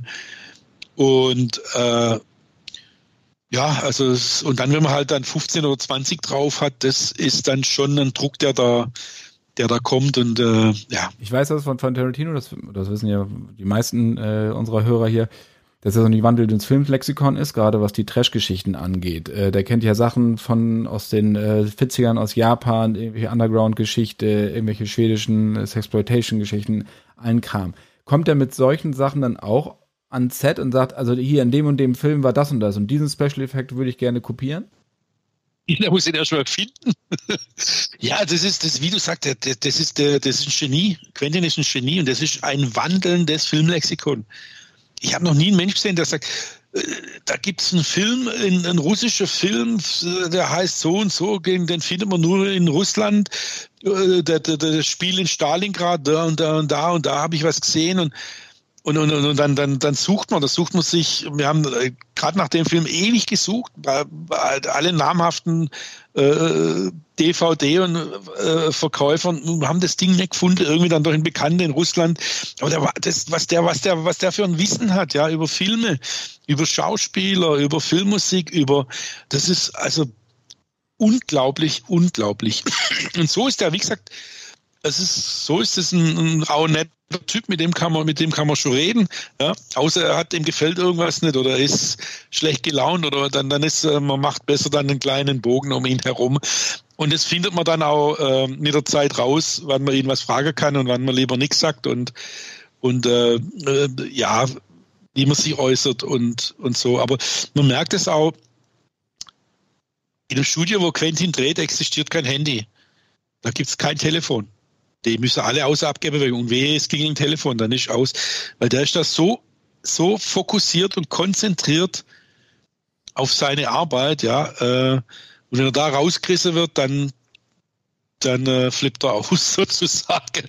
Aber es hat ja was, was Gutes, ja, was, es ist so eine Unart worden mittlerweile, mit denen überall muss man, bin ich ja genauso, muss das Handy mit und, und, und, und was weiß ich was, ja. Und das wollte er einfach nicht. Er sagt, wenn ich mit meiner Schauspielerarbeit möchte ich mich konzentrieren und, und in Ruhe arbeite. Und wenn ihr telefonieren wollt, geht raus, ja. Und macht es draußen, aber nicht hier drin. Was hast du, das ist immer so die beliebte Frage, ähm, wenn man so einen Experten wie dich hier sitzen hat. Äh, die größte Herausforderung bei all deinen Filmen, wenn man sich die Filmografie anguckt, das sind ja ganz unterschiedliche. Das sind Genrefilme, es sind Science-Fiction-Filme, es sind Weltkriegsfilme, was auch immer, große, kleine. Wo du sagst, am Anfang wurde das erzählt und du hast gesagt, das, würden, das kriegen wir nicht hin, das geht einfach nicht. Und dann wirklich zu sagen, okay, wir tasten uns immer näher an die Lösung ran. Was war das so? Welcher, welcher Effekt war das? Uh, schwierige Frage, da muss ich, da muss ich überlegen. Also ähm, also es war auch bei, bei, bei Blade Runner war das, ja.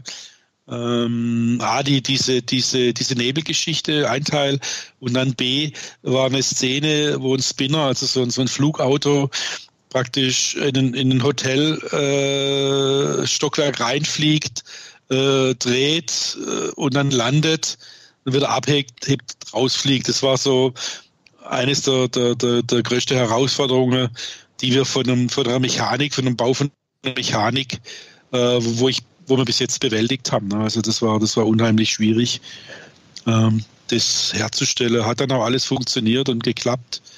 Äh, ich lang, lang gebraucht, bis es, bis es funktioniert hat und bis es auch bei den Tests funktioniert hat. Das, das, das war eine, eine relativ schwierige Geschichte. Aber es sind oftmals auch kleine Sachen, ja, es sind oftmals auch Kleinigkeiten, zum Beispiel auch bei Blade Runner, mach mal Wellen in einem Becken, ja. Das, man kann sich nicht vorstellen, wie schwierig es ist, in, in, in, in einem Becken Welle zu machen, ja. Und ihr habt da was reingestellt, richtig? ja, wir haben da lang rumprobiert und gemacht und äh, im Endeffekt äh, aber eine ganz praktikable und sehr, ich glaube, kostengünstige Lösung gefunden, die jetzt mittlerweile, glaube ich, weltweit so gemacht wird. Wir haben uns einfach äh, äh, drei Abrissbagger gemietet von einer Firma mit Fahrer in, in, in Budapest und haben drei Gastanks, äh, 5000 Liter Gastanks gekauft. Die haben wir vorne an die Bagger, an die, die Schaufeln weg und die Gastanks ran. Und damit haben wir, haben wir dann Welle gemacht und das war, das war, das war grandios. Und ich habe jetzt neulich mal ein Making-of von irgendeinem Film in, von England gesehen vor zwei, drei Wochen. Und dann habe ich auch gesagt, ah, guck mal, die haben dahinter jetzt auch einen Bagger stehen. Und man hat es auch, also das war so eine, ja, so ein, so ganz schwieriger Effekt, wo man lange nicht wusste, wie man es machen. Und da hat man eigentlich, eigentlich simpel, ja, und jetzt jeder, wenn das jetzt sieht, sagt, ja, logisch, das war ja eigentlich klar, ne, aber man muss da erstmal draufkommen, von Wähler, Wählermacher zum, zum Ab Abrissbacker. Ne? Das, das, das muss man erst mal hinkriegen. Ja, schade, dass du kein, kein Copyright dann auf solche Ideen hast. Ja, Gott, das ist. Das ist so. Ja. Haben, also Bagger kennt jeder und Gastank kennt auch jeder. da muss man es nur zusammenfügen, aber das ist ja die Kunst. Ja, das, und ich war, wir waren der Erste, der, die, das, die das so gemacht haben. Ne? Und, und, und, und das war ein schwieriges Thema, das hat auch John Nelson gesagt. Also die Welle, die ihr bis jetzt gesehen habt, die waren alle ungefähr nur so 30 Zentimeter hoch. Das ist natürlich viel zu wenig. Das muss mehr werden und ja, dann hat man es irgendwo, klar, wir haben uns dann so Wellebäder angeschaut, wie die funktionieren und ja, und irgendwie sind wir dann über so einen Welleball, Welleball, den es zu kaufen gibt, da auf die, auf die Verdrängungsmethode gekommen. Und wir wussten immer, man braucht Kraft, also Hydraulik oder Pneumatik oder irgendwas, ne, das wusste man. Und am Anfang wollten wir ja das komplette System selber bauen mit Zylinder und Steuerung. Aber das war dann alles zeitlich auch nicht möglich. Und dann gesagt, dann baust du so ein Ding, das brauchst du nie mehr und kostet, kaufst du für 250.000 Euro Hydraulik-Sache und, und dann irgendwie sind wir so, warum nehmen wir einfach und das war dann, war einfach grandios. eine, eine, Zeit lang, als es dann so Überhand nahm, so mit CGI-Blockbustern und sowas, äh, ging es immer nur darum, Bluescreen, Greenscreen, die Leute da vorstellen und dann geht's los. Ähm, das ist jetzt, habe ich das Gefühl, weil die Regisseure auch wieder, oder es, Regisseure übernehmen jetzt das Zepter, das Ruder, die wieder mehr so auf Practical-Geschichten oder auf eine Mischung von beiden setzen. Ist das auch so deine Erfahrung, dass Practical-Sachen wieder wichtiger werden oder waren sie eigentlich nie unwichtig? Sie waren eigentlich nie so richtig unwichtig aber es gab eine Zeit, äh, da wurden dann auch einfache Dinge, äh, weil es sich leicht sagt, das machen wir später am Computer, wo man jetzt wieder zurückkommt und sagt, nee, wir machen das doch lieber ähm, in Camera.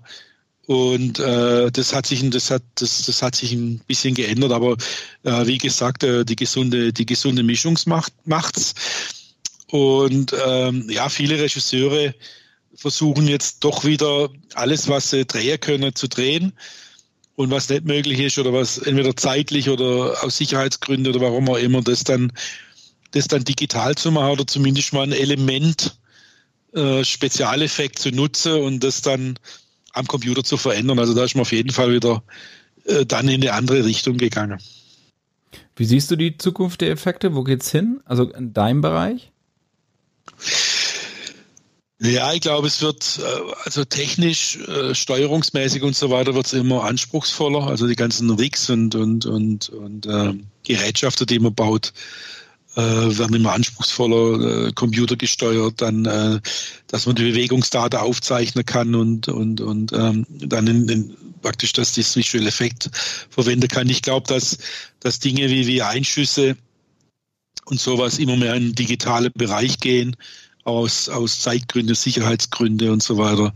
Also das, das wird sich, das wird sich schon, das wird sich schon ändern. Ähm, aber schwierig, schwierig zu sagen. Ich denke halt auch, dass äh, jetzt äh, vielleicht wieder ein bisschen mehr im Studio gedreht wird durch diese LED-Technik und Volume-Technik, wo man praktisch alles gegen einen riesen Bildschirm dreht, dass das ein bisschen mehr am Kommen ist und äh, man weniger an Drehorte geht. Jetzt gerade bei Corona ist es ja natürlich auch immer ein bisschen problematisch mit den verschiedenen Drehorten, wobei jetzt bei, bei John Wick zum Beispiel hat man fast alles am Drehort gedreht. Ne? Also es ist, äh, es ist, es ist äh, von Film zu Film unterschiedlich. Äh, Ding ist halt, äh, was halt für mich eine Frage ist, inwieweit ist, ist ins Kino gehen noch interessant? Ja, gehen die, gehen die jungen Leute wieder mehr ins Kino? Ja, kann man die Leute mehr ins Kino ziehen? Weil viele dann halt äh, Filme am, am, am iPhone oder am iPhone, am Telefon anschauen, was ich nicht verstehen kann, ja, weil die Filme sind für die große Leinwand gemacht und nicht für ein, für ein Mäusekino. Aber ich denke, ähm, das, das wird uns dann ähm, sozusagen, das wird der Markt regeln. Ja? Und wenn die Leute alles nur noch streamen wollen und auf dem Handy angucken, äh, was ich schade finde und falsch finde, äh, dann, dann wird sich der Markt äh, danach richten. Ja? Und ich denke auch, äh, die, die, die, Kinos müssen auch ein bisschen, da muss auch ein bisschen was passieren, da muss, das muss wieder interessanter werden, muss die junge Leute mehr ins Kino ziehen.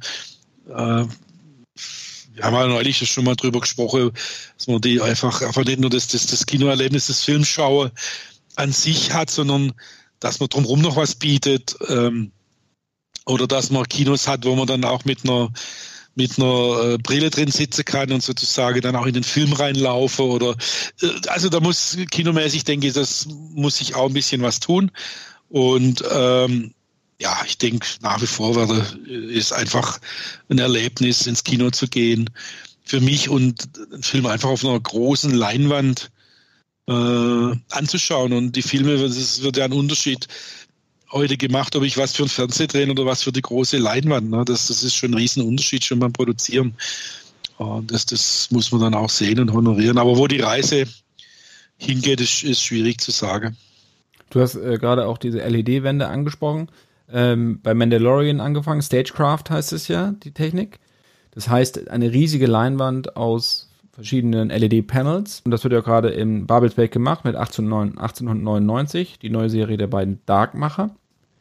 Und bei 1899 ist dann so, dass sie sogar das Schiff, um dieses geht, geht ja um eine Überfahrt, äh, besagten Jahr von London nach New York, genau, über Immigranten. Und da passiert halt dann so einiges, ein bisschen ein paar schaurige Geschichten. Und dieses Schiff ist genau da vor Ort auch gebaut worden, in diese LED-Geschichten mit rein, quasi als Erweiterung dient diese LED-Geschichte. Ist das richtig zusammengefasst? Im Großen und Ganzen, ja. Es wird natürlich immer nur Teile von dem Schiff gebaut, weil das Schiff ist ja, muss ich vorstellen, das hat ungefähr die Größe von der Titanic, also ein, ein Riesenschiff und das hat auch, hätte auch so nicht ins Studio gepasst, ja.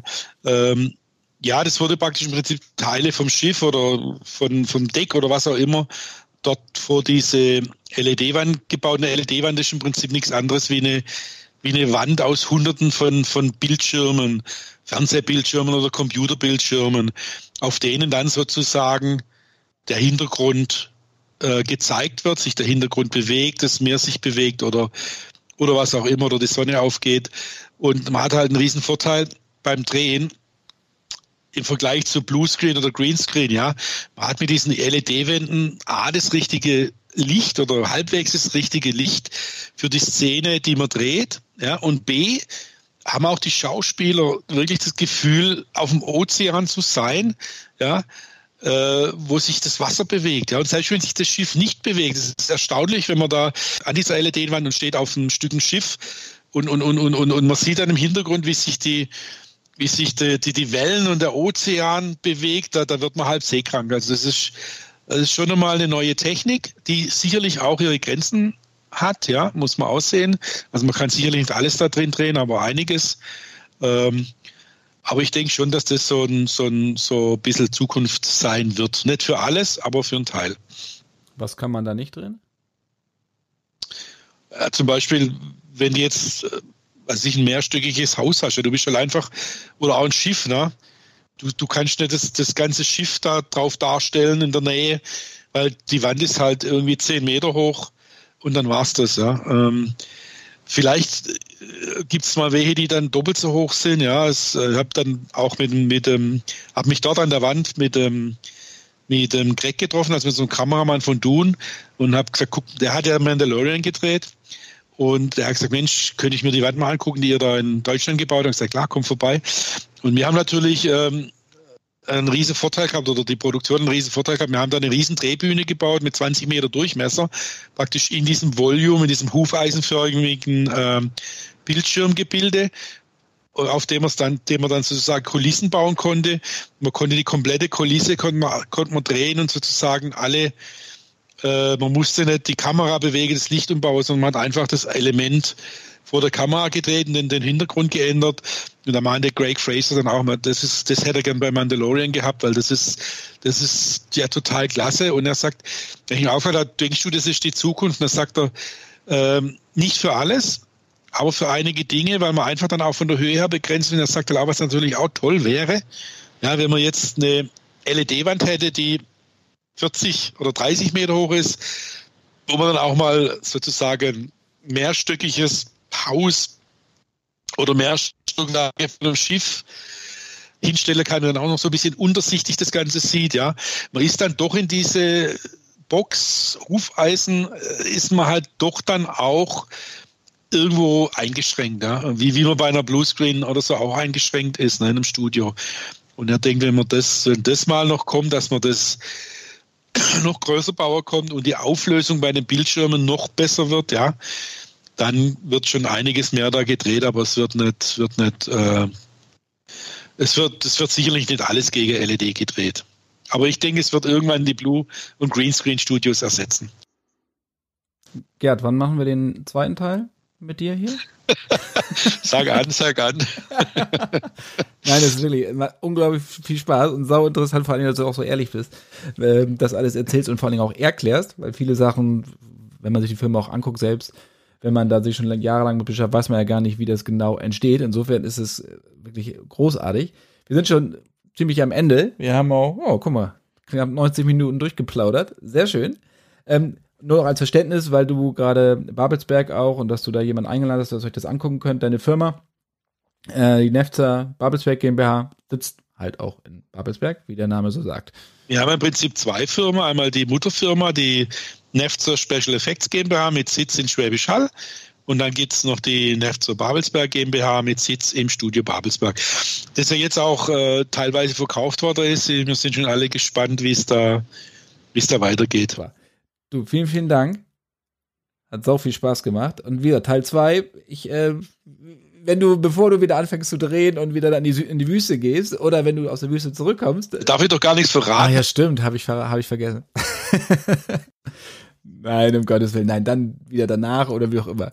Wir bleiben in Kontakt. Klasse. Auf jeden Fall. Ich freue mich, uns wieder treffen und Bläuchchen halten. Genau, dann viele, viele Grüße in den Süden. Ja. Wo, wo, wo, bist, wo äh, wohnst du eigentlich? Weiß ich gar nicht ich sitze in Hamburg. Ach, viele, viele Grüße in Nord. Finde ich eine, also finde ich die schönste Großstadt in Deutschland. Ich liebe Hamburg. Wir haben dort auch früher sehr, sehr viel gearbeitet. Also es ging keine, kein Monat rum, wo wir nicht irgendwas in Hamburg gemacht haben. Und ich bin da sehr gerne. Und ja, das, ich mag die Leute, ich mag die Stadt, das ist wirklich toll. Auch wenn es mich manchmal nicht verstehe.